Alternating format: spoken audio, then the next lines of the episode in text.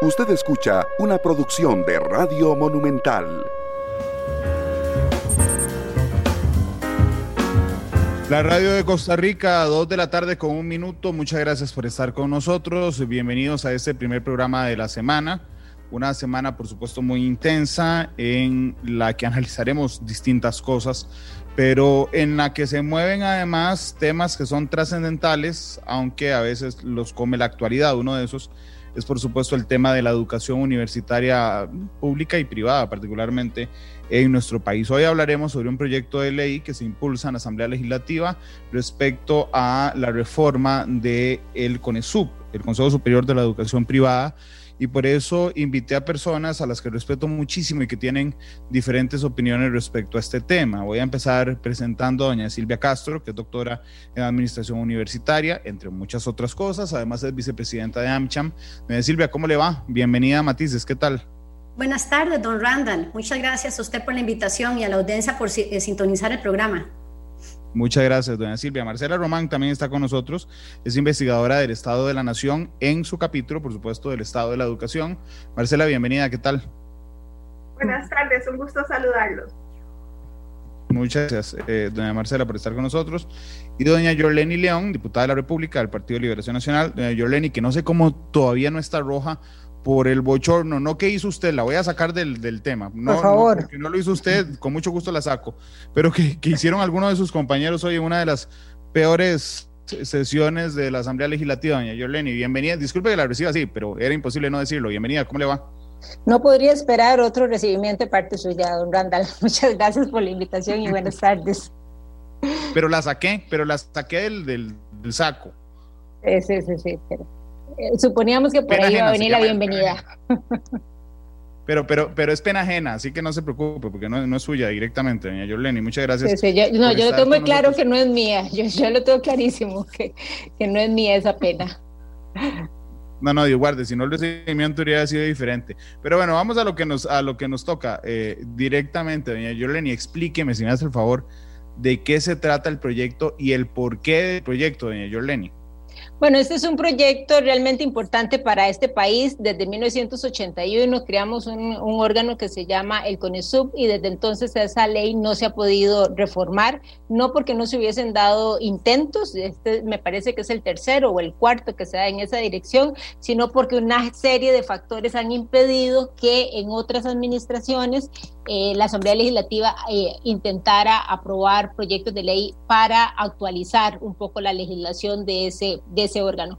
Este es un proyecto de ley que busca en gran medida darle un respaldo al esfuerzo que hacen los estudiantes, al esfuerzo que hacen las familias con respecto a la inversión y a los años de estudios que, eh, o años de vida más bien, que le dedican a recibir una educación donde no necesariamente esa educación que se recibe en este país es la misma, ni responde necesariamente a los indicadores que hemos podido revisar a lo largo de estos dos años que hemos estado trabajando este proyecto de ley. Pero además es una forma de abrirle oportunidades a este país desde el punto de vista de la competitividad del país como un todo y de las oportunidades para que estos muchachos y estas muchachas, una vez que finalicen su carrera, también se le abran puertas en otros países del mundo para ir a cursar eh, mayores grados de especialización o para ir incluso a trabajar a otros países si así lo requirieran. Y esto es posible a través de la acreditación selectiva que establece este proyecto de ley.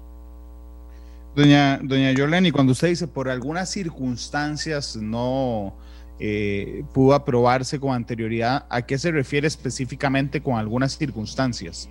Bueno, yo no estuve aquí en esos momentos, así que no puedo dar fe de los asuntos que me han comentado. Y lo que me han comentado es que, bueno, unas, eh, principalmente las universidades privadas han sido las instancias que más han impedido que se hagan proyectos o que se aprueben en la Asamblea Legislativa proyectos que buscan eh, actualizar al CONESUB y que por esa razón dos o tres iniciativas antes que estas han sido archivadas en la Asamblea Legislativa. Doña Marcela, siempre que yo las invito a conocer cada una de las publicaciones del Estado de la Educación, cuando vamos por el capítulo de la educación universitaria, me parece que siempre tienen las mismas observaciones respecto a la educación privada. Y quería, Marcela, si usted lo tiene bien, que me recuerde algunos datos, además, por supuesto, de su opinión, de eh, lo que manejan ustedes, doña Marcela. Sí, muchas gracias, Randall. Tal vez lo primero que hay que decir es que, que, quisiéramos saber mucho más que lo poco que sabemos sobre el desarrollo, el nivel de el desempeño y el nivel de desarrollo que ha alcanzado la educación superior privada en Costa Rica. Y no sabemos más porque este país sigue ya avanzadísima en la tercera década del siglo XXI sin un sistema de información con indicadores robustos, serios, continuos, periódicos, que den cuenta sobre aspectos fundamentales para poder valorar el desempeño. Entonces, ¿qué sabemos? Tres o cuatro datillos que son muy insuficientes para dar un dictamen apropiado sobre el desempeño en el sector privado. Conocemos algo sobre matrícula, eh, no sabíamos casi nada, excepto lo que se podía pescar a través de, de encuestas nacionales, como la encuesta nacional de hogares o de los censos de población, Luego, en un esfuerzo muy interesante que hubo como entre el año 2011 y el 2018, una cosa así, se creó un espacio de encuentro entre rectores de universidades públicas y privadas, a raíz del cual se genera un centro de estadísticas de la educación superior que empieza a registrar algunos datos de matrícula. Este esfuerzo que fue muy importante, que permitió que dejáramos de pasar esta vergüenza de salir en los reportes internacionales como que tenemos la mitad de la cobertura ya de por sí baja, cuando calculamos la cobertura de todo el sistema universitario, Costa Rica tiene apenas como un 28% de población adulta eh, en edad de asistir a la educación superior que efectivamente lo hace. Eso es bajísimo, estamos como 16 puntos porcentuales por debajo que los promedios de la OECD. Si uno mira solo la mitad, entonces calculen, vamos a, a participar solo como un 14%. Los organismos internacionales no reciben datos que no sean eh, provenientes de registros administrativos, es decir, las encuestas por muestreo, que son un instrumento muy valioso, da una mirada muy insuficiente y no precisa. Entonces necesitamos un registro estadístico básico, que es la cantidad de estudiantes que estudian qué cosa, a dónde están, en qué carreras, de qué sexo, etc. Ni siquiera ese dato general tenemos, lo tuvimos parcialmente por unos pocos años y lamentablemente cada vez menos universidades privadas estaban dispuestas a ofrecer la información para este centro de información y ahora me dicen que a partir de 2018 ya no tenemos otra vez los datos. Sabemos lo único con precisión es cuáles universidades están autorizadas a funcionar, cuáles carreras están y, cuáles, y cuántos títulos al año. Y más o menos es lo único que sabemos. Luego, en esfuerzos específicos de investigación, eh, es posible avanzar de datillos puntuales. Entonces, en algunos años, el Estado de la Educación hizo un esfuerzo grande en los primeros informes por eh, pasar una encuesta a todas las universidades públicas y privadas del país y hay un, grupo interesante de universidades nos aportó datos y pescamos algunas cosas, pero es un esfuerzo muy caro que no podemos sostener de manera permanente. Además, sin duda no teníamos por qué ser nosotros quienes registren este tipo de información. Y luego cosas puntuales. El año pasado, por ejemplo, hicimos un, un trabajo especial con el CONESUD para revisar el nivel de actualización o desactualización de los programas aprobados para ser ofrecidos en las universidades públicas y privadas, o, hicimos un ejercicio sobre innovación en la oferta académica, donde tuvimos entre todas las personas que aportaron en los debates y en las entrevistas también participación del sector privado. Pero entonces, en resumen, ¿qué sabemos? Poquísimo. Con, certeza, cuáles carreras están autorizadas para dar, cuáles universidades son las habilitadas y cuánta gente titulan. Y de esa manera no sabemos de la mitad de la calidad de la educación que se ofrece en el país. Doña Marcela, deme un, dato sensible para ustedes o importantísimo que no conozcan y que sí lo conocemos de las públicas. ¿Cuál es el porcentaje de gente que logran graduar de cada corte de nuevos ingresos? Es un dato básico a nivel internacional que se llama eficiencia eh, interna de las cortes educativas. Es, como en el colegio, en la escuela, en el colegio, ¿no? Así, de cada 100 chicos que entran a primaria, ¿cuántos logran graduarse? De cada 100 que entran a secundaria, ¿cuántos logran graduarse? Eso es una mirada general que nos dice, nos permitiría compararnos a nivel internacional con otros sistemas, permitiría dentro de todo el sistema de universidades públicas y privadas comparar los niveles de eficiencia interna que hay y decir distintas cosas. Si uno se aproxima al 100, levanta muchas sospechas porque ninguna buena universidad en el mundo gradúa al 100% de los chicos que entran. Y si uno se aproxima a datos muy bajitos, por debajo del 40, también levantaría muchas sospechas porque no es normal que perdamos al 60%. Entonces ahí uno podría tener algunos indicadores básicos, por ejemplo, de eficiencia interna o del tiempo de graduación, ¿verdad? o dónde efectivamente está la gente titulada. Nosotros tenemos en el país una cosa que se llama la Base Nacional de Graduados, BADAGRA, que es administrada por, por OPES en CONARE, pero tiene la información reunida de todas las universidades públicas y de todas las universidades privadas sistematizada por el CONESUB. Con la Base Nacional de Graduados uno tiene una idea precisa de a quién le dimos títulos, en cuál grado académico, en cuáles carreras, pero no sabemos si son hombres o mujeres, qué edad tenían al graduarse, qué edad tenían al ingresar a la universidad, en qué sede de una universidad estudiaron. En Costa Rica no sabemos. Ahora ha habido, a propósito del proyecto de reforma del CONESUB, toda una discusión de que si unas regulaciones que se quieren meter o hacer más estrictas pudieran dejar sin posibilidad al sector privado de dar cobertura en las regiones. De ahí es un comentario así un poco alegre, porque la verdad no tenemos datos de cuál es la matrícula de las universidades privadas en las regiones. Y cuando tenemos datos de titulación, sabemos cuánto titula la Universidad X en el total del país, no importa si tiene una o 20 sedes. Entonces es una mirada muy incompleta y muy imprecisa. Y ningún Estado puede hacer una buena fiscalización en un mercado tan opaco. Es una regla básica de un mercado eficiente, es que tiene que ser transparente. Y entonces en todo el mundo existe regulación de mercados de muy diversa naturaleza. En todos los países existe regulación de los mercados de servicios de educación, en todos los niveles, también a nivel universitario. Y entonces aquí no hay ningún argumento de recibo que es un problema de competencia, no sé qué, que a ver, cíclicamente salen los debates.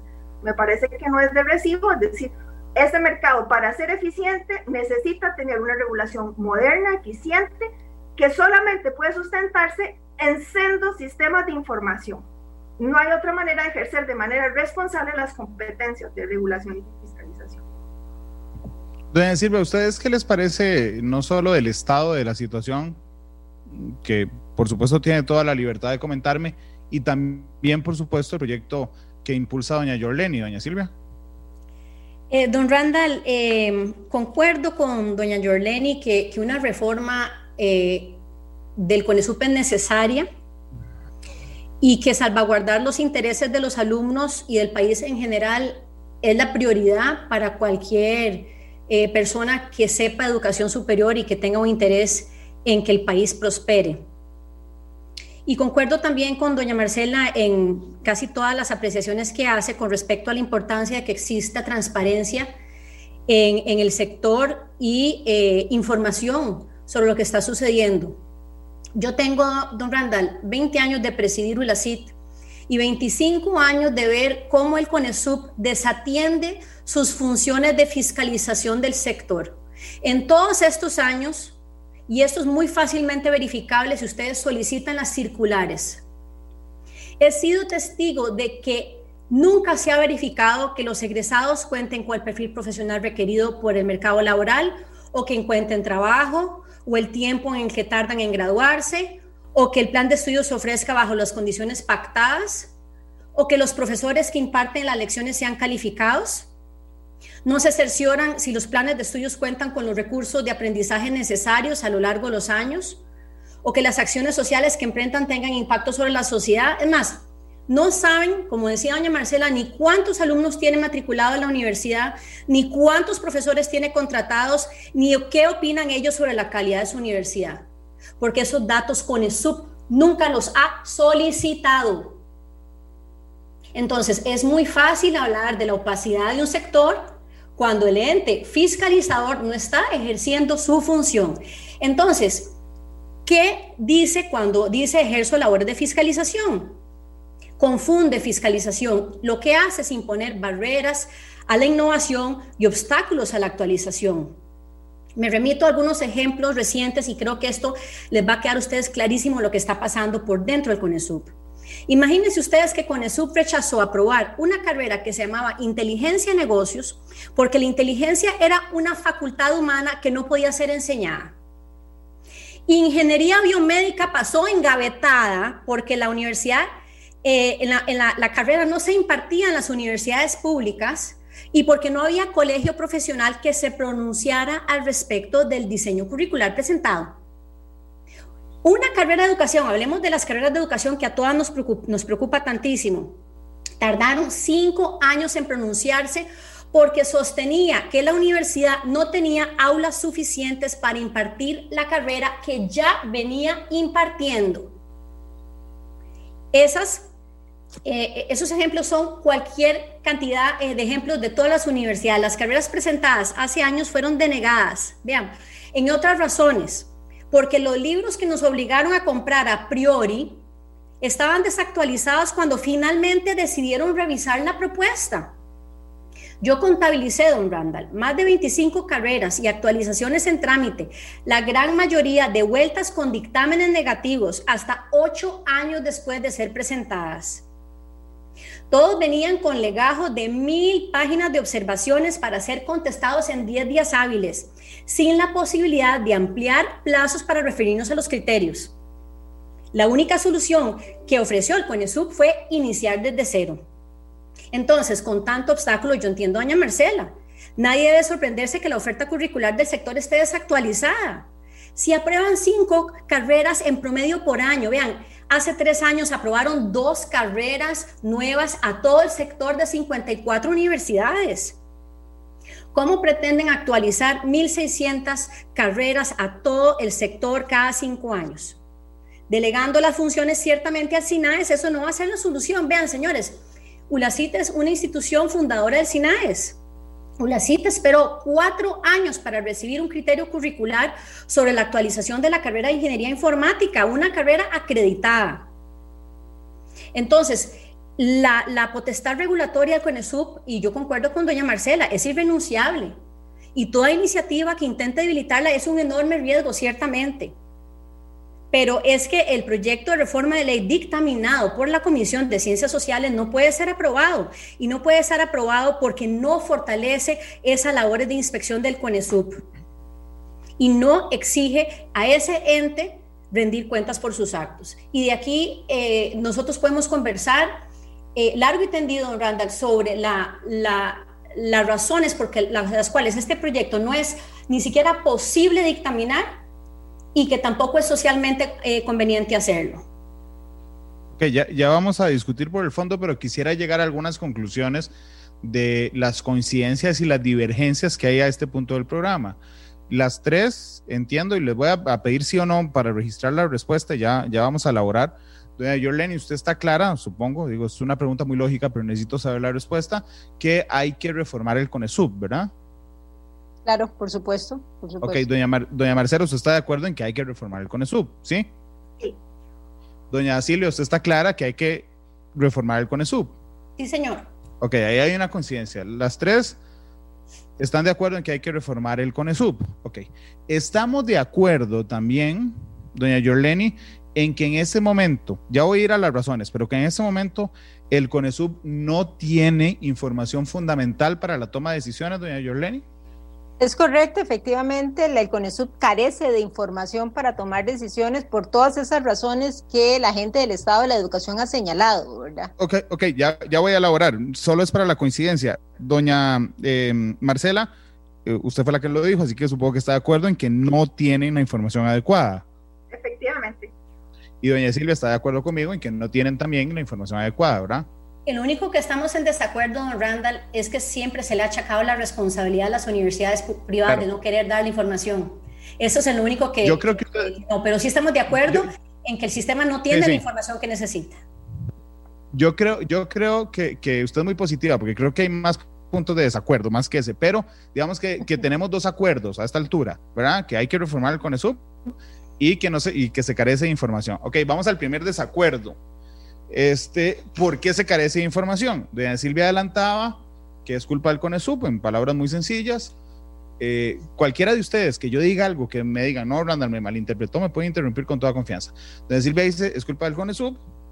Doña Marcela dice, es culpa de las universidades privadas. Marcela. No, en el estado de la educación lo que hemos dicho es que hay culpas repartidas entre las instituciones privadas o un conjunto de las instituciones que están hoy autorizadas a dar carreras universitarias y el CONESUB. Aquí el asunto es que el que tiene la obligación legal de regular es el Estado costarricense y entonces por supuesto que el peso de la responsabilidad mayúscula es de CONESUB. Hace algunos años, doña Silvia recordará, porque lo hemos discutido con ella en varias oportunidades, el Estado de la Educación mandó una consulta formal al CONESUB pidiendo que por qué, que nos explicaran cuáles eran las razones de por qué no se exigían los datos. y les listamos un conjunto básico de datos.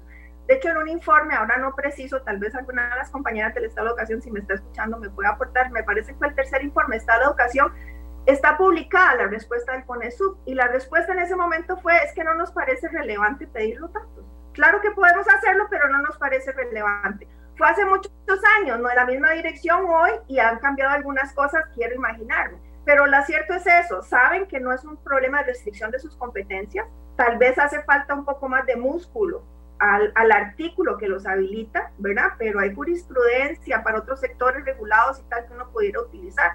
Cualquier cosa que en el proyecto de reforma que hoy se está discutiendo fortalezca las capacidades y las competencias del Estado de solicitar un conjunto de información a las universidades es de buen recibo.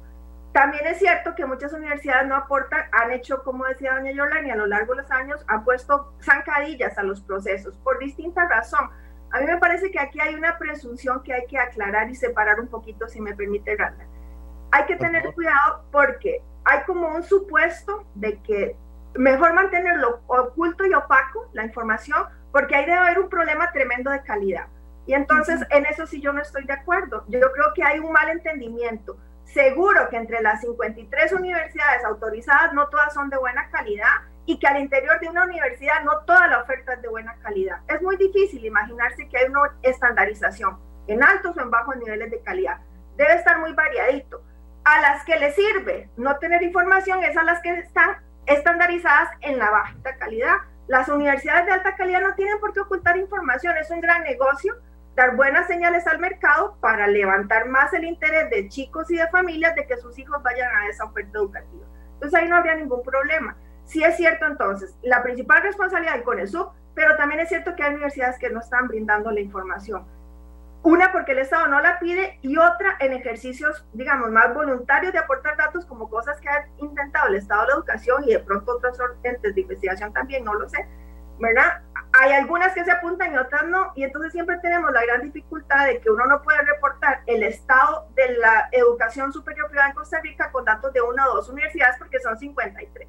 ¿verdad? Entonces hay que tener mucho cuidado en eso. Por eso nos parece sí. que lo correcto es un sistema nacional de indicadores sobre la educación superior. Yo, yo quisiera, okay agregar, perdón, Randa, sí, yo quisiera agregar, si me lo permite, vamos a ver, en estos casos particulares que doña Silvia mencionaba, son casos que yo no conozco, ¿verdad?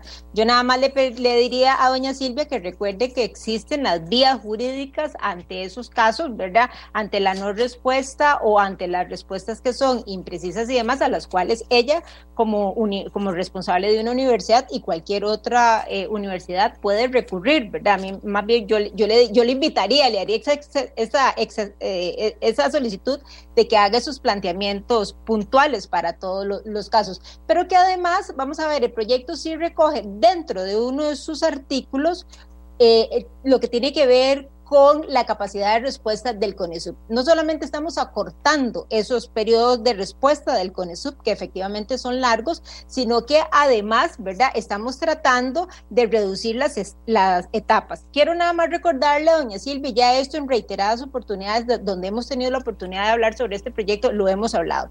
Vamos a ver, en diciembre las universidades estuvieron en la comisión y esa era una gran oportunidad para haber planteado áreas de mejora para el proyecto. No lo hicieron. En febrero nos volvimos a reunir a solicitud de las universidades privadas. En esa reunión que sostuvimos con los representantes de las universidades, se comprometieron a hacer llegar áreas de mejora para el proyecto. Entre esas áreas de mejoras, esta que tiene que ver con este tema de los procedimientos y demás. Aquí estoy, hoy, 5 de octubre, esperando que lleguen esas áreas de mejoras. En agosto y principios de septiembre sostuvimos varias mesas de trabajo con ellos a solicitud de UCAEP. Participamos, no sé, tres, cuatro veces y demás. Y el 9 de septiembre, y no lo, no lo olvido porque fue el Día del Niño, las universidades privadas decidieron levantarse de la mesa, ¿verdad? Decidieron levantar y decir, ya no seguimos más con eso, ¿verdad? Entonces, el proceso que se traía, donde se supone iban a haber compromisos, porque de parte de la diputada Villegas y de parte de mi persona, nunca ha habido una negación de mejorar el proyecto de ley. ¿verdad? Jamás, o sea, e, e, eso, las puertas siempre han estado abiertas para hacerlo, pero aquí estamos esperando esos procesos de mejora que las universidades se quejan, se quejan, se quejan, se quejan, pero tampoco plantean absolutamente nada en blanco y negro que se pueda tomar, incorporar en una moción y valorarlo para incorporárselo al proyecto de ley. Doña Silvia, durante cinco veces, mientras hablaba doña Marcela y doña Yorleni, usted hizo con la cabeza, no, no, no, no, no, no, no. ¿Podría ampliármelo si me hace el favor? De pronto, don Randall, eh, tal vez es un tema como de, enfoque de vida. Yo, yo nunca parto pensando mal de las personas y de las instituciones si no les doy el beneficio de la duda. Y ciertamente cuando doña Marcela dice hay universidades que no entregaron información, eh, yo, yo estaría nuevamente preguntándole, ¿y cuándo fue esa información solicitada por el, el ente estatal eh, responsable de solicitar la información? O sea, las universidades no van a, voluntariamente compartir información con terceros que se vaya a utilizar como se ha utilizado antes en, en su contra eh, para desprestigiar el sector y no para, para fortalecerlo. Entonces, eh, es natural que una, una dinámica ideológica como la que existe en este país exista cierto nivel de desconfianza a nivel sistémico. Eh, y eso, digamos, con respecto a, eso, doña Joleni hacía una observación que me llama, muy, me llama mucho la atención de que por qué nosotros con semejante tragedia en el CONESUB nadie ha demandado. Eh, doña Joleni, eh, el director ejecutivo que se llamaba Don Sergio, y se lo digo con nombre y apellido porque no tengo ninguna preocupación en, en nombrarlo a él a título personal, me dijo a mí que así a mí me interesaba demandarlo a él por incumplimiento de las funciones en CONESUB eh, que me eh, engavetaba Está bien, pero me debe el apellido. ¿Perdón? Doña Silvia, perdón, pero es que me debe el apellido. ¿Don Sergio qué? Te lo busco. Don Sergio, el único don Sergio ah, que ha habido de, director ejecutivo, sí. Eh, no recuerdo su apellido, pero sí recuerdo claramente sus palabras y su amenaza de engavetarme todos los trámites que yo tenía pendientes si yo me atrevía. Con mucho más razón lo debió haber denunciado, con muchísimo más razón lo debió haber denunciado usted. Eso fue lo que le dijo.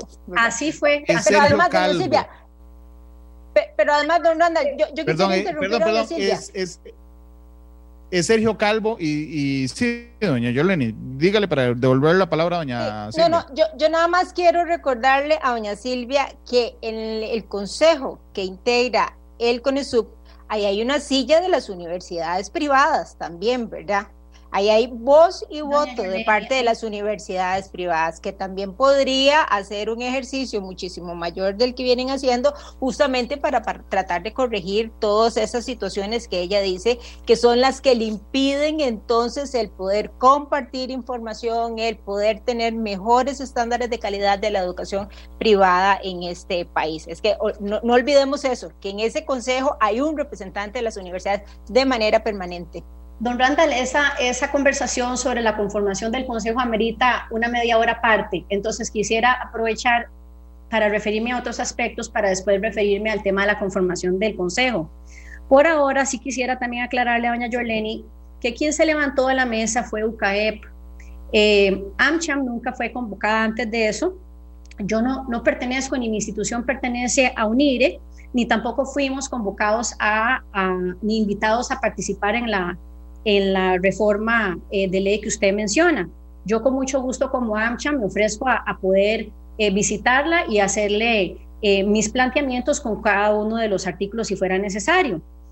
UCAE, usted sabe bien, se levantó de la mesa por un tema de violación a la libertad de empresa y violación a la libre competencia. No, no, yo nunca me levanté de la mesa, doña Silvia. por favor, no diga eso, por favor. nunca me levanté de la mesa. Pero en todo caso, sí quisiera aclararle eh, que eh, en este caso, eh, a nosotros lo que más nos interesa, don Randall, es sacar un proyecto de reforma de ley que valga la pena realmente examinar. Y este proyecto, por sus condiciones, riñe contra las leyes de la República, es un proyecto que es imposible aprobar y eh, argumentaría que hasta indeseable aprobar. Me, está pasando un amigo.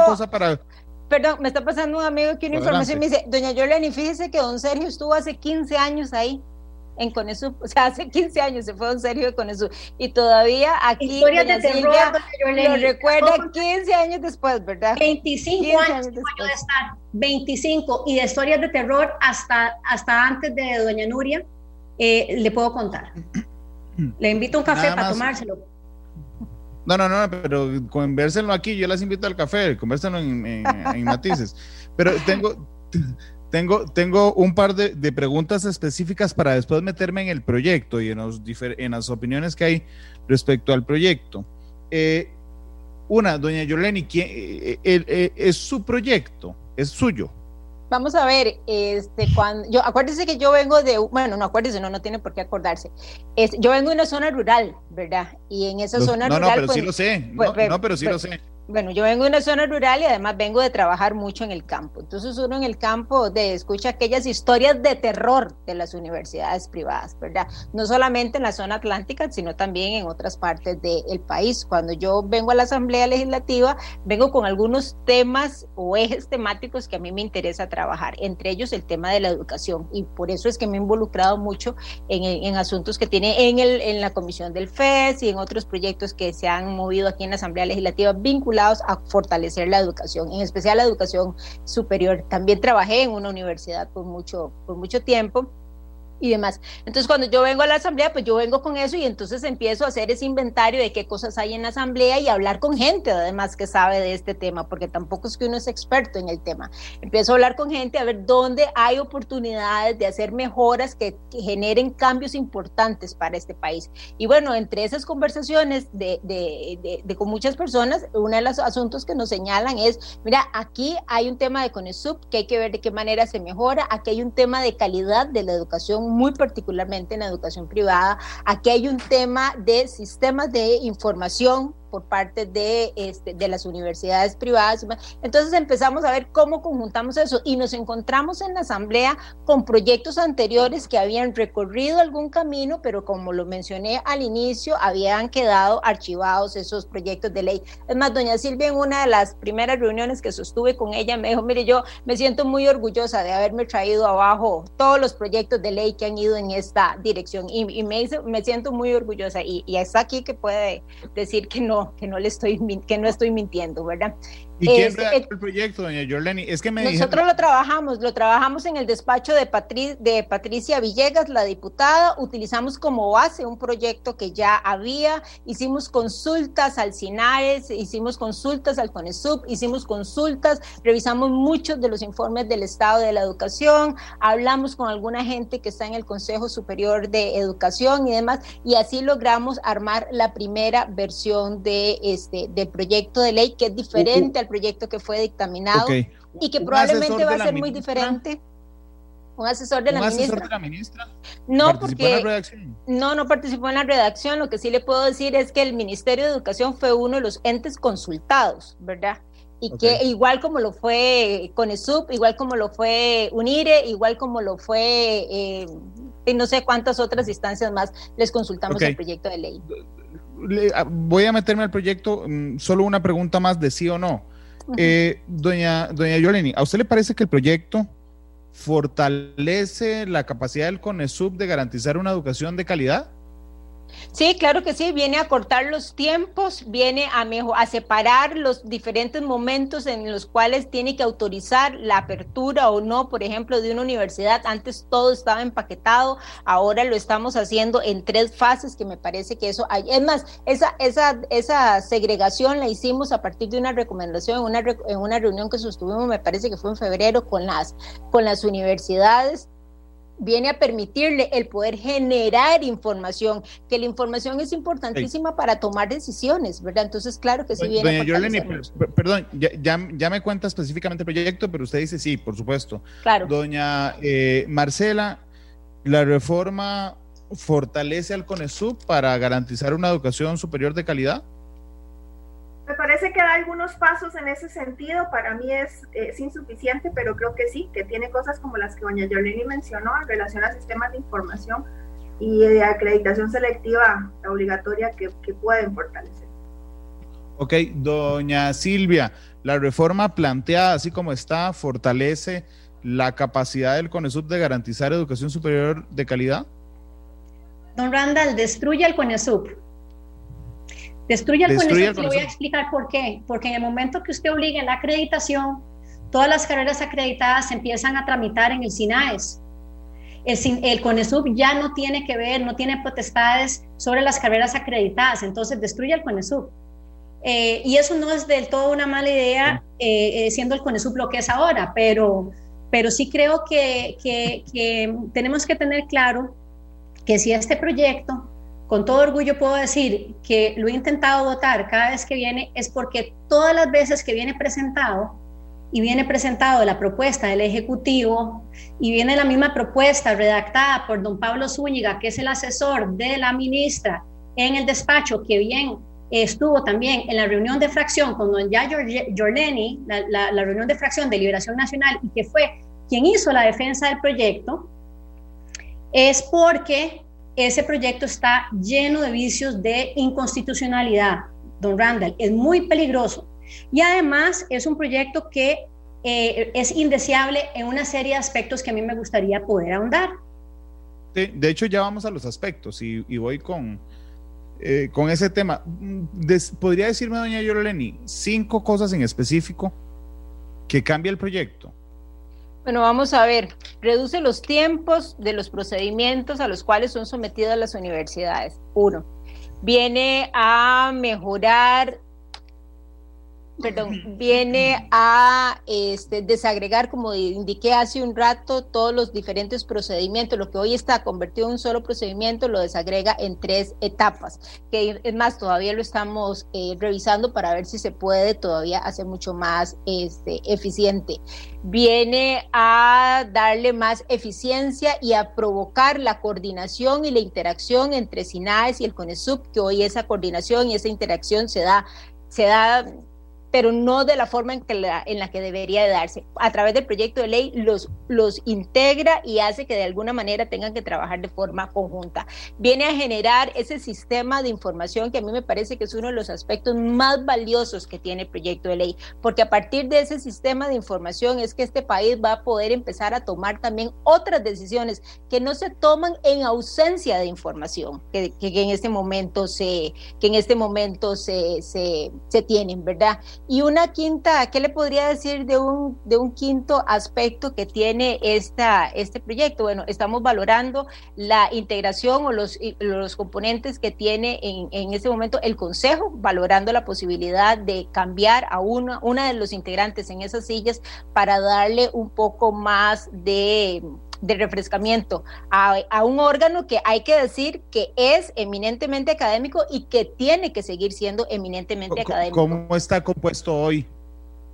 Vamos a ver, en este momento lo integra el, el MIDEPLAN, lo integra el Ministerio de Educación Pública, que es además quien tiene la rectoría en ese caso, en ese, en ese consejo, lo integra un representante de los colegios eh, profesionales, lo integra UNIRE y lo integra un representante de CONARE.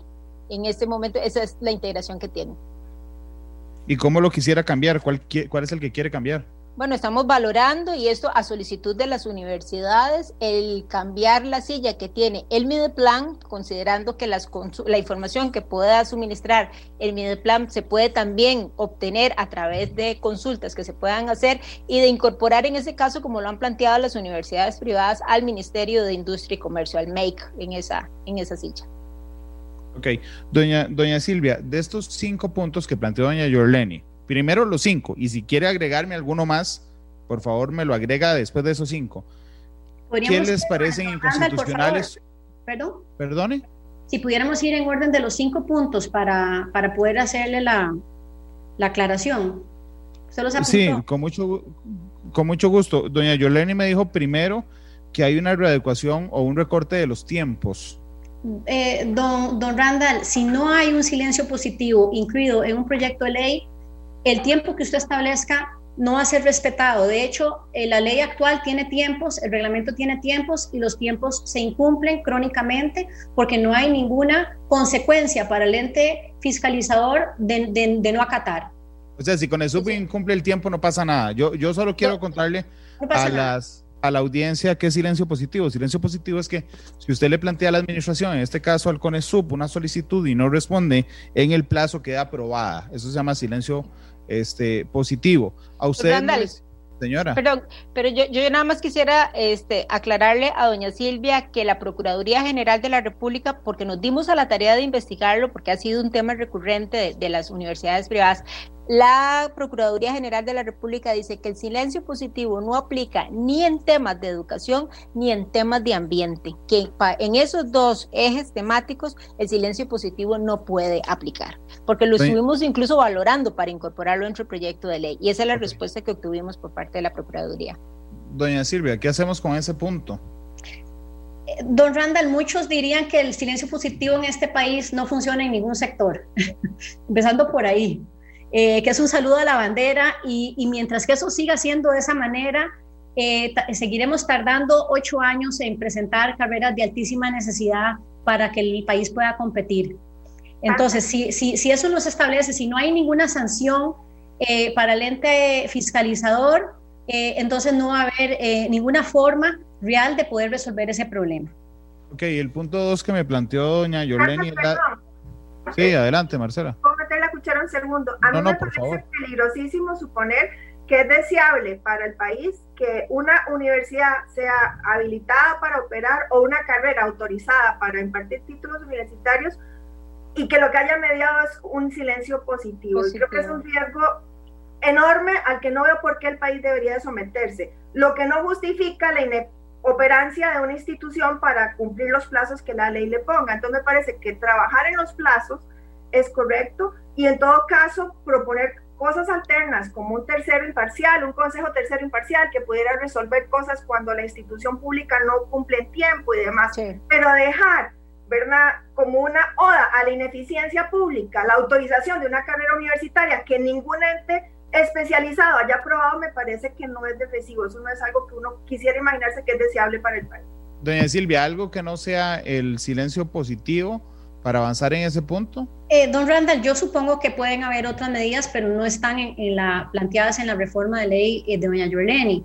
Eh, y podría ser interesante poder considerar cualquier cosa que pueda eh, el, el, el, CONESUP en ese sentido. Lo que sí quisiera aclararle a doña Marcela es que se supone que el silencio positivo no está ahí para que las instituciones lo utilicen, está ahí para que las instituciones actúen eh, y, que no tengan que recurrir. Esa es, esa es la amenaza, la amenaza es para que lo hagan, pero además quisiera agregar, doña Marcela, que lo que la ley y a través de la Constitución faculta a al Estado hacer es a fiscalizar a las universidades. La fiscalización es un ejercicio que en legalidad se entiende que es a posteriori. Entonces, esa, esa idea, esa noción de que uno tiene que ir a probar las cosas a priori, ya de por sí es una violación a la libertad de enseñanza. Pero eso es una discusión que yo preferiría que tuvieran eh, constitucionalistas, porque en este momento hay otro montón de temas que tenemos que conversar y, creo que, vale la pena hacer un recuento de las eh, inconstitucionalidades que hay, don Randall, porque es que este proyecto no es solo inconstitucional por el hecho de que, de que se le dé a una institución adscrita al CONARE, eh, a las universidades públicas, porque eso es CONARE, eh, la facultad de establecer un estándar de calidad con el que solo las universidades privadas tengan que cumplir y no las públicas. ¿Verdad? pero esas no son las únicas ilegalidades. Hay... Claro, pero doña Silvia, perdón, nada más para hacer un ejercicio con el fin de conversar lo más que podamos sí, señor. respecto a los puntos. Voy a, decirle los cinco que me dijo doña Yoleni, que supongo que usted tiene más observaciones respecto a algunas otras. Si en alguna no tiene algún comentario, dígamelo de una vez y la pasamos. Este, la desagregación de procedimientos. Es una, es una burocratización, diría yo que casi peor que la que hay. Hay, mecanismos para simplificar esos trámites que, que, no son esos. O sea, hay, hay por ejemplo, don Randa, le voy a dar un ejemplo. Imagínese usted que nosotros tenemos que pasar para aprobar nuestros planos eh, ante el DIE. El DIE es la Dirección de Infraestructura Educativa que tiene a su cargo ese desorden que hay en, en infraestructura educativa pública, ¿verdad? O sea, imagínese usted lo que es ver ese DIE el mismo que no puede construir edificios, el mismo que tiene el estado de las, de las, de las escuelas en las que están, regulando a ese sector. Y, resulta ser pudiendo hacer lo que se hace en cualquier otro sector, que es que usted tenga, imagínese el paralelo, que usted tenga a una persona que tenga la fe pública para decir que se cumple con eh, eh, la normativa y que un arquitecto, un ingeniero le firme a usted los planos y listo. ¿Verdad? Pero ese tipo de cosas no, no, han sido contempladas, esa agilidad no ha sido contemplada. Y se puede hacer en un sinfín de procesos eh, que se están burocratizando, no se están agilizando. Ok, está bien, pero las dos observaciones que ha tenido son de conveniencia. Eh, no, no necesariamente de inconstitucionalidad, que supongo que llegaremos a ellas. No, por esa parte no hay inconstitucionalidad. Ok, eh, la relación SINAES con ESUP.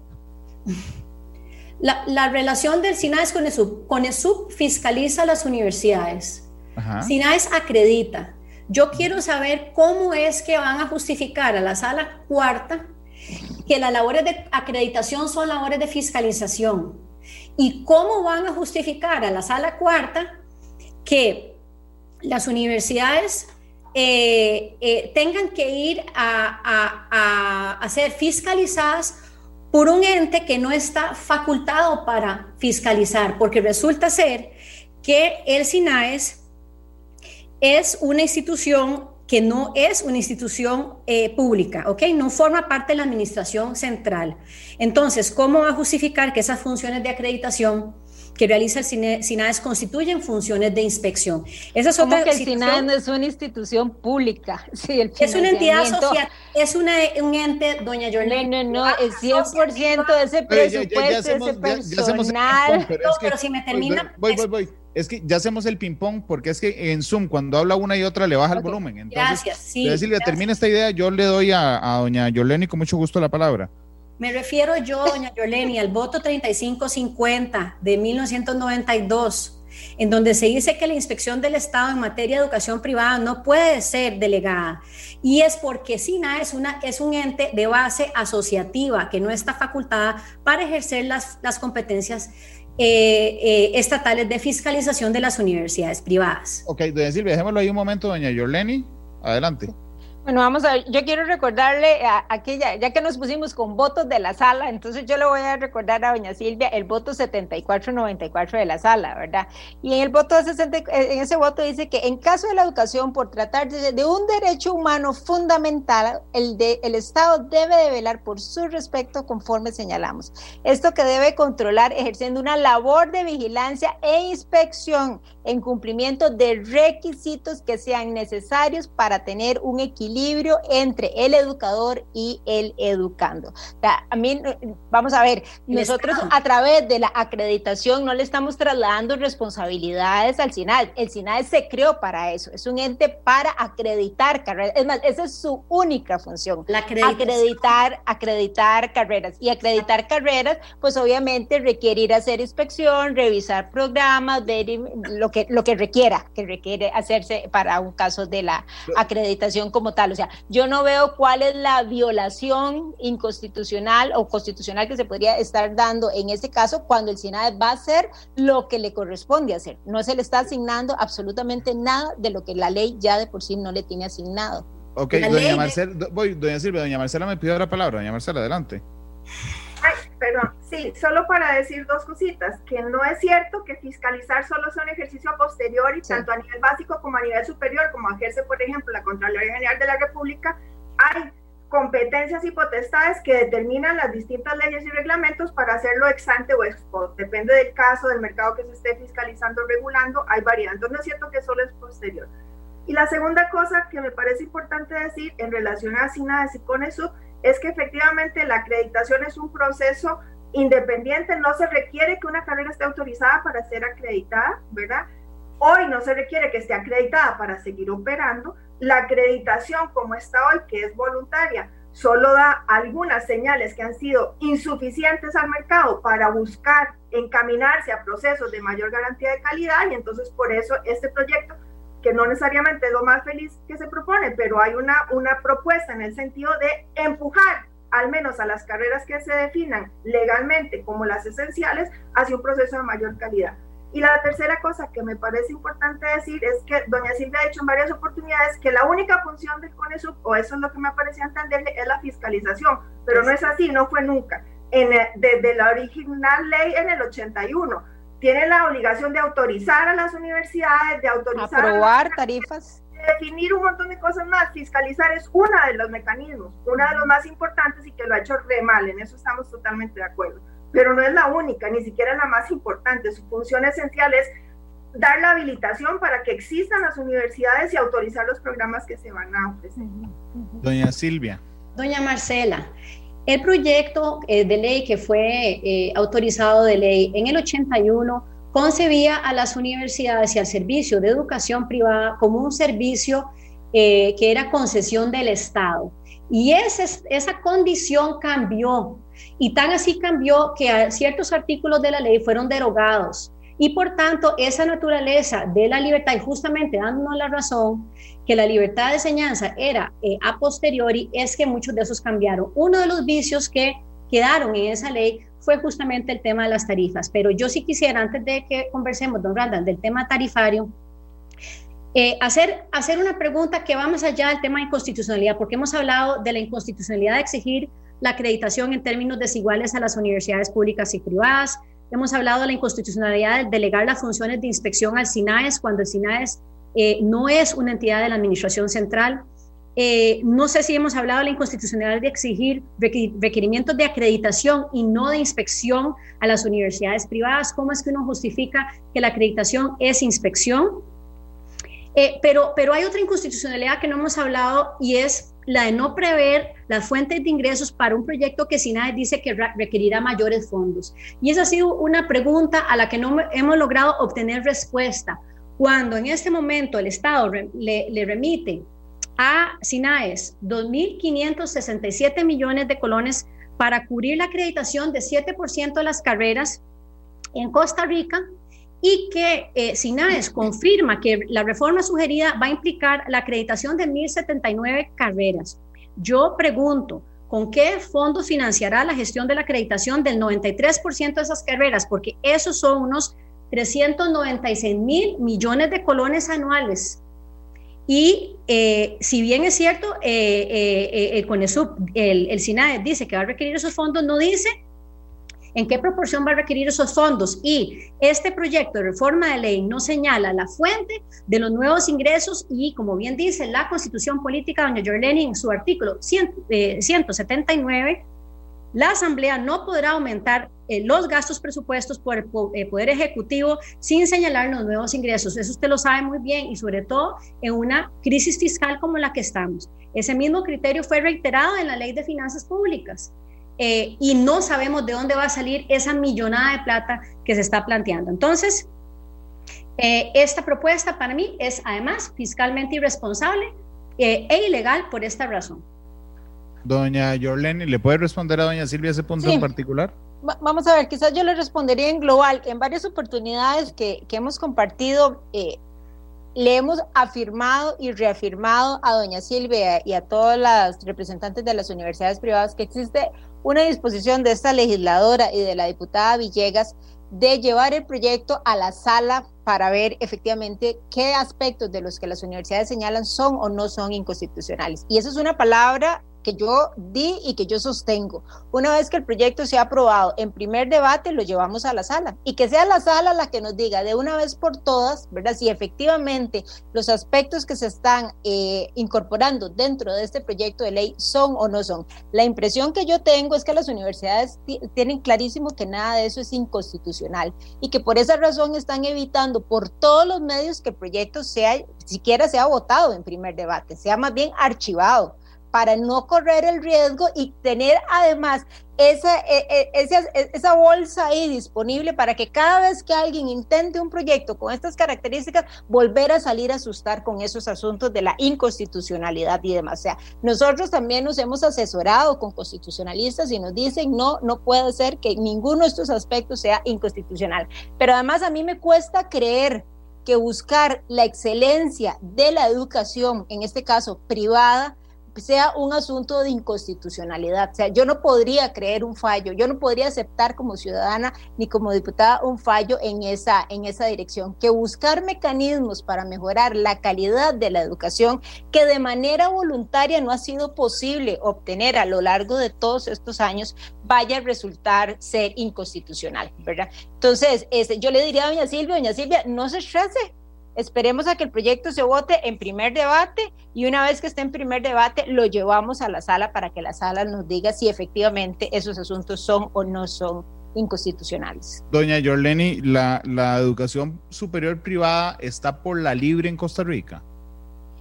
Vamos a ver, yo diría que, que, no está por la libre porque existen órganos que están ahí, que efectivamente no han hecho la tarea que deberían de estar haciendo. En el caso del SINAES es porque tiene una una competencia que es eminentemente eh, voluntaria. Las universidades no están obligadas a acreditarse, no están obligadas a, a, brindar información que le permita entonces tener ahí una cantidad, una base para, cual, para la cual tomar, este, tomar mejores decisiones. Y en el eh, caso del CONESUB, de, pues el CONESUB ha venido haciendo lo que ha venido haciendo y yo coincido con doña Silvia y coincido, con doña Marcela que efectivamente el desempeño no ha sido el mejor, pero que este proyecto la, busca respuesta es más o menos.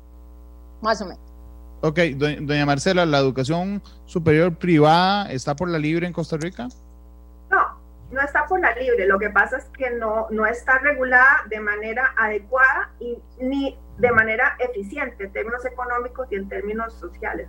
Entonces, por eso es que es necesario hacer una reforma al marco regulatorio, pero no es porque esté a la libre. Cumplen con las cosas mínimas que la ley les exige y algunas menos que las mínimas porque no hay capacidad de la institución reguladora de fiscalizar adecuadamente que estén cumpliendo con todos los requisitos. Doña Silvia, la misma pregunta, ¿está por la libre la educación privada superior en Costa Rica? Yo, yo don Randa, le diría que está la libre en términos de eh, su fiscalización. O sea, no hay fiscalización eh, ninguna de la educación superior privada. no la, única, la, única, fiscalización que, que, que, realmente no es, no, es, no es fiscalización, sino que es establecimiento de barreras de entrada que no es fiscalizar, es, es, es, desestimular la innovación, desestimular la inversión en el sector, eso es lo que hay. Pero, pero entonces, digamos, si no es por la reputación, pues yo no puedo meter a todas las universidades privadas en un saco, si no es por la reputación de, que uno sabe que tal universidad es buena o tal universidad no lo es, eh, la calidad de lo que se enseña en la educación privada sí está por la libre. Mm, igual de la libre que, que están las universidades públicas. Las universidades públicas tampoco tienen CONESUP. Sí, sí, sí, está, está bien, pero entonces sí, está por la libre. Sí, señor. Entonces, vamos a ver, siguiendo su, su argumentación, la, educación, la calidad de la educación universitaria en Costa Rica está por la libre. Ojo que ahí no le puse ni privada ni pública, nada más dije la educación superior. En general sí, don, don, Randall, porque, porque eh, no hay entes que fiscalicen la educación superior en este país, no la hay. Doña Marcela, ¿usted quisiera hacer un, comentario al respecto? Sí, a mí me parece que, que, no, no está por la libre en ninguna de los casos, eh, en la pública ni en la privada. La diferencia tal vez aquí entre el sector público y el privado es que el sector público ha desarrollado a lo largo de los años una serie de mecanismos para la autorregulación de la calidad, unos más exitosos que otros, unos más eficientes que otros, pero hay mecanismos dentro de cada universidad pública y en el seno del CONARE para hacer procesos de revisión y de fiscalización. Digamos, hay pares que revisan las carreras y hay evaluaciones y distintas cosas. Eh, y hay entes como los centros de, evaluación académica en cada universidad, donde se hacen evaluaciones, ¿verdad? Y se traen expertos internacionales, hay distintas cosas. Entonces no está totalmente a la libre, pero lo que no hay es una estandarización de los mecanismos entre todas las universidades y entre todas las carreras. Ahí uno podría pensar que en algunas, no en todos los componentes, porque no hay a estandarizar procedimientos para las carreras de artes que para las de ciencias naturales pero hay un cierto, digamos, componentes mínimos que garanticen la excelencia en la que sí deberíamos de ser más parejos. Entonces, las universidades públicas sí que los tienen, pero no son tan parejos y tal vez no son tan eficientes en todos los casos y hay que entrarle a mejorar eso.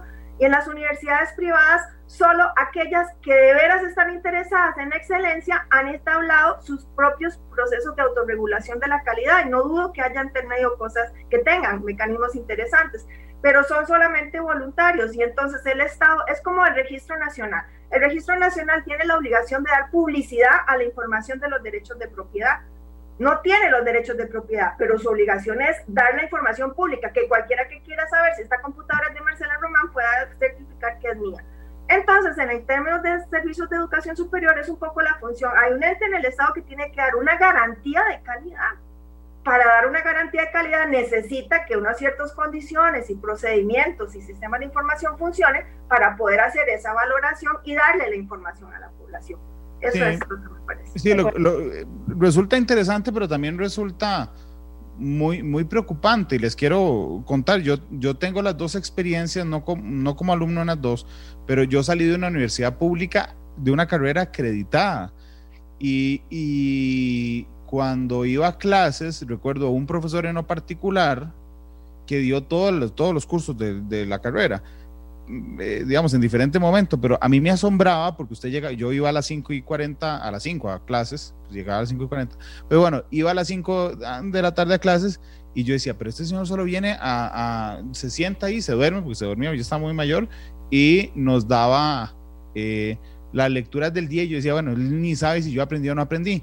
Pero también el año pasado me ofrecieron ser profesor de una universidad privada y cuando fui a preguntar en medio de la negociación que, bueno, que cómo iban a medir el curso que yo diseñara, me dijeron, ah, no, no, no, vos diseñá lo que querás y este, de, queda, queda tu, a tu a tu justa eh, conciencia lo que enseñes o no.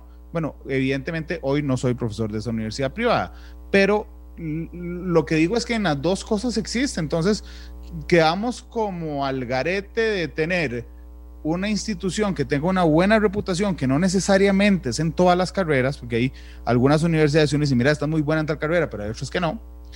También a la actitud y la aptitud de los académicos y los profesores, y también, por supuesto, a la configuración general que se da respecto a precios, relación estudiante, eh, universidad. Y ahí sí me parece que aunque usted cumpla, digamos, el mínimo de, para que la, pública y privada, para que le aprueben las, las, carreras, realmente estamos en un problema de la calidad de la educación superior en, en el país, doña Silvia. Don Randall, eh, imagínese usted que si usted obliga a, al SINA a desacreditar el 100% de las universidades, ya no hay ningún mecanismo para promover eh, niveles superiores de calidad. O sea, se establece el SINAES como un mecanismo de estándares mínimos de calidad eh, y no hay una entidad entonces que establezca eh, los elementos de diferenciación que, que, pueden ofrecer las universidades. Es, es confundir, don Randall, la función del Ministerio de Salud en un restaurante para que la gente no se intoxique con el papel que juega Michelin, ponerle cucharas a los restaurantes. O sea, Michelin no es el Ministerio de Salud. Entonces, e, esa, esa confusión conceptual a mí me preocupa, me preocupa que, que, dentro de esta conversación se, se, minimice eh, el hecho de que esta, esta propuesta sea una propuesta impagable. Nosotros en este momento hablando de, financiamiento del Fondo Monetario Internacional, viendo ver de dónde sacamos los cuántos miles de millones de colones eh, que se gastan de presupuesto ordinario central el doble, más del doble de, lo que ingresa a las arcas del Estado. Y, estamos planteando esto en este momento en particular. Y en todo caso, si se quisiera plantear, don Randall, es en la ley del SINAES que se tiene que plantear. El CONESUP ejerce una función, SINAES ejerce otra función, y si se quiere cambiar la, la, ley del SINAES, pues se debe cambiar, porque en este momento la ley dice que la acreditación es voluntaria y eso riñe contra, contra lo que se está eh, inclusive proponiendo en el proyecto Doña Yorleni. No puede ser obligatoria para algunos y voluntaria para otros, ni menos darle la potestad a las universidades públicas, porque sí.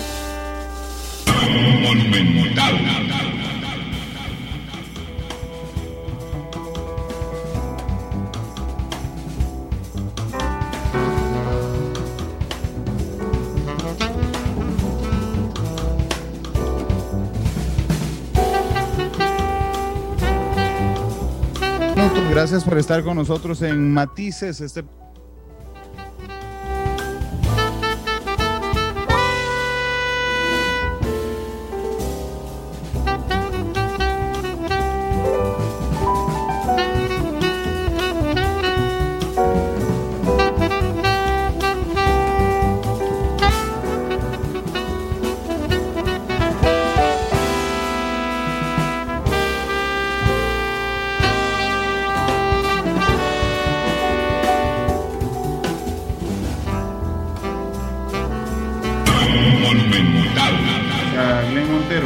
con, con 15. Eh, doña Marcela me pidió la oportunidad de conversar respecto a los costos de la acreditación, doña Marcela. Gracias, Randall. Eh, quería decir dos cosas muy rápidamente, pero creo que ameritaría una discusión más, con más tiempo y más profundidad para explicarme mejor. Pero si el problema que tenemos para tener un buen sistema de información y todas las carreras esenciales acreditadas es de plata, entonces no tenemos ningún problema porque seguro que podemos diseñar un mecanismo de financiamiento adecuado. Ojalá que fuera el problema el dinero. Eso ha sido una discusión desde hace mucho tiempo, de por qué no aumenta la cobertura. Nosotros hemos hecho ya varias investigaciones cualitativas a profundidad con carreras acreditadas y no acreditadas en universidades públicas y privadas. Y eso es un, no es el, el, asunto principal. Hay desde temas más ideológicos a temas más operativos, pasa por otros temas. Pero si nos pudiéramos poner de acuerdo que es un problema de plata, me comprometo a montar un equipo de investigadores serios que haga una propuesta adecuada de financiamiento y sí que vamos a tener dinero. Yo eso no sería un problema. Ojalá fuera dinero. La segunda cosa que me gustaría decir al respecto es que eh, el proyecto, en algún momento, creo que yo se lo había eh, comentado ya a doña Yorleni, si en la propuesta de acreditación es acreditación de todas las carreras en todas las universidades, yo estoy absolutamente en contra. Eso es un error, es un error, porque uno no estandariza en, en alta calidad, en excelencia, ¿verdad? Con un proceso, con un mecanismo único. Eso sería un, error. Pero si el proyecto es, como creo que está en este momento, acreditación selectiva obligatoria de un conjunto reducido de carreras para todas las universidades que las impartan, me parece que está bien. Y eso no tiene ninguna novedad porque es un mecanismo que funciona en muchos lugares del mundo. Hay un día podemos discutir sobre experiencias, distintas maneras de hacerlo en distintos países.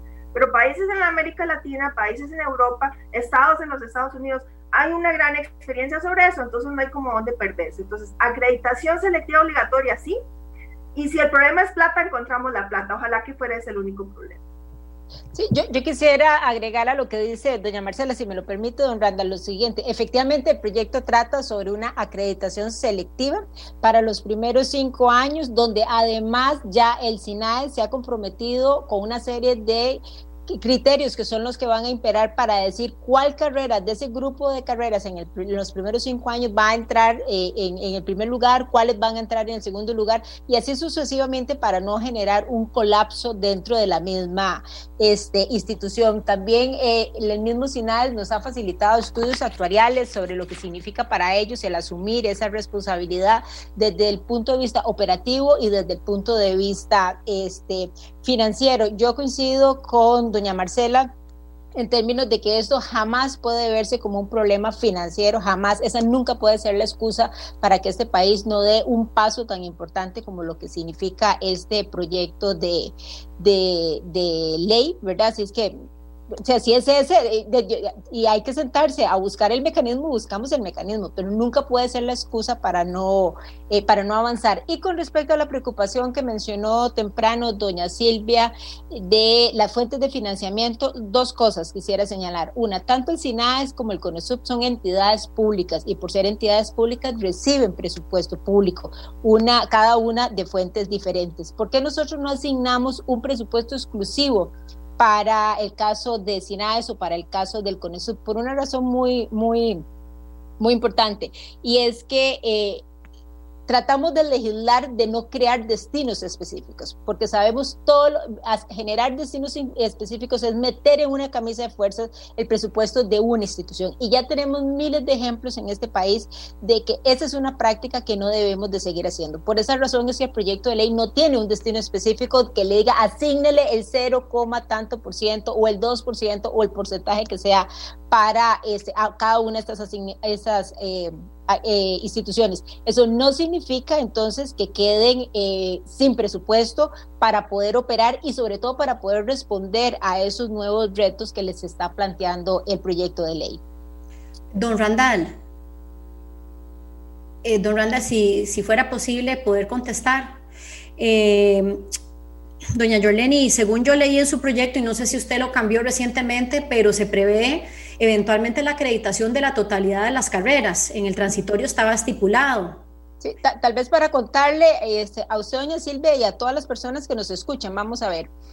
Eh, el momento procesal en el que está el proyecto. El proyecto salió dictaminado de comisión, se vino al plenario de la Asamblea y ahí se le presentan mociones de diferentes diputados, de diferentes fracciones y demás. Eh, nosotras mismas, incluso las proponentes del proyecto, estamos proponiendo mociones para mejorar ese texto. En esa propuesta de mejora del texto, todas las carreras no quedarían acreditadas, quedarían acreditadas solamente el grupo de carreras para, un, para los primeros cinco años y otro grupo de carreras para los segundos 12 años. El resto de carreras no entrarían en ese proceso de, este, de acreditación. Don Randall, lo, que yo quisiera agregar además a, esta observación es que 350 mil millones de colones no es algo que yo nada más voy a ir a investigar de ver dónde lo saco. Y eh, a sabiendas de que en Conesub lo que invierten son 70 millones de colones al año, don Randall, significa que están invirtiendo dos mil y pico de pesos por universidad por mes me parece que en términos de uso del recurso del erario público, de la, de la plata que se le pagan los contribuyentes, eh, hay un retorno a la inversión haciendo lo que hay que hacer en el CONESUP eh, eh, mucho más alto que tener que invertirle a SINAES esas millonadas que, que, son prácticamente innecesarias. Hay, una, hay un texto sustitutivo, hay mociones que se están presentando en la Asamblea Legislativa, hay alternativas a esto. Esta no es la única forma de resolver el problema.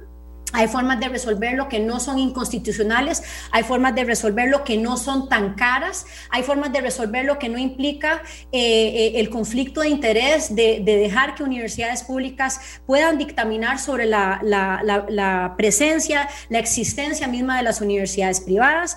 Todo eso se puede hacer con otra serie de medidas que no son las que se están planteando en este proyecto.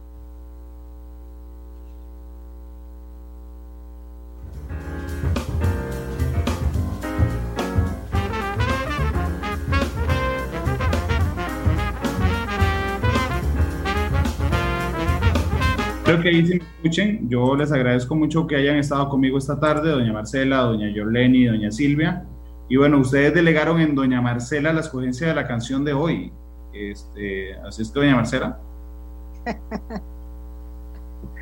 Bueno, no fue muy democrático, pero me han recomendado que, que vote por Another Brick in the Wall de Pink Floyd.